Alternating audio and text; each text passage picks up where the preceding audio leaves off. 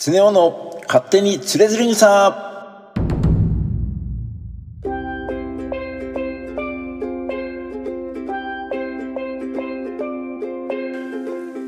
この番組は日本三大随筆の一つつれづれ草の内容を楽しく解説しながら日々の暮らしに役立つヒントや明日使えるちょっとした豆知識そして雑談中心でお届けする番組です。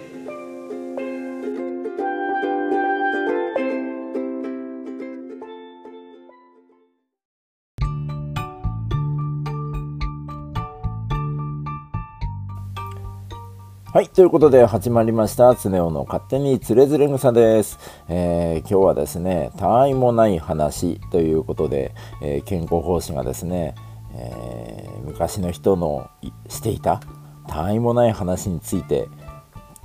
ちょっと、まあ、ケチつけてると言いますか、あそんなの、ね、無駄だよっていう話をしてますので、まずはそちらをお聞きください。第164弾たわいもない話。世間の人が会って顔を見合わせている。それを見ているとちょっとの間でも黙っている。そんなことがないもんだ。大抵たわいもない話をしているもので世の中のいい加減な噂話とか人の良し悪しの噂話とか。こんな話は自分のためにもならない上に得になることはほとんどないしそれにつけてたちが悪いのはこんな話をしていることが無駄だっていうことを誰も理解してないっていうことなんだ。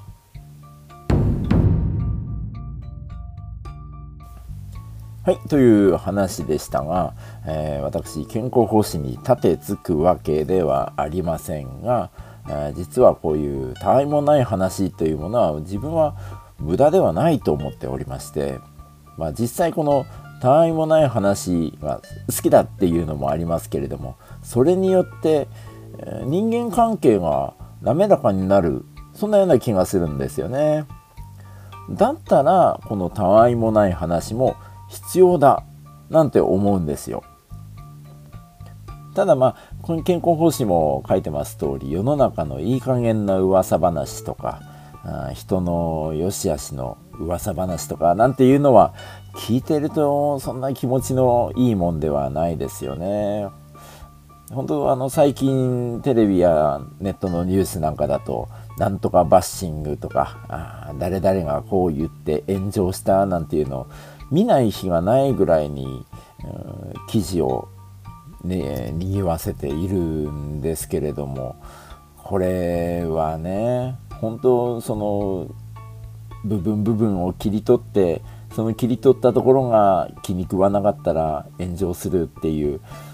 うん、そういう感じじゃないですかそれで何ヶ月かしたらまた別の人の攻撃をし始めたりまた別のブームが来たりしてあの時話していたことは一体何だったんだろうっていうことによくなりますよね。本当に、まあ、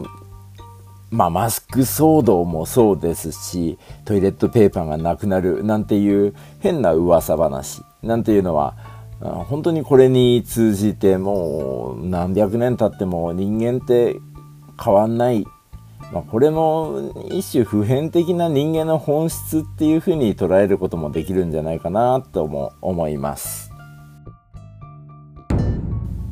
はいということでですね今日は、えー健康方針が思うたわいもない話と私常雄が思うたわいもない話についてのお話でした。まあ、私の思いとしましては、うん、ファクトが取れている話ならどんどんどんどん拡散した方がいいと思うしあとは人を傷つけないハッピーな噂話っていうものはそうですねどんどんしてもいいかななんて思っております今日は最後までお聴きいただきありがとうございました。つねおでした。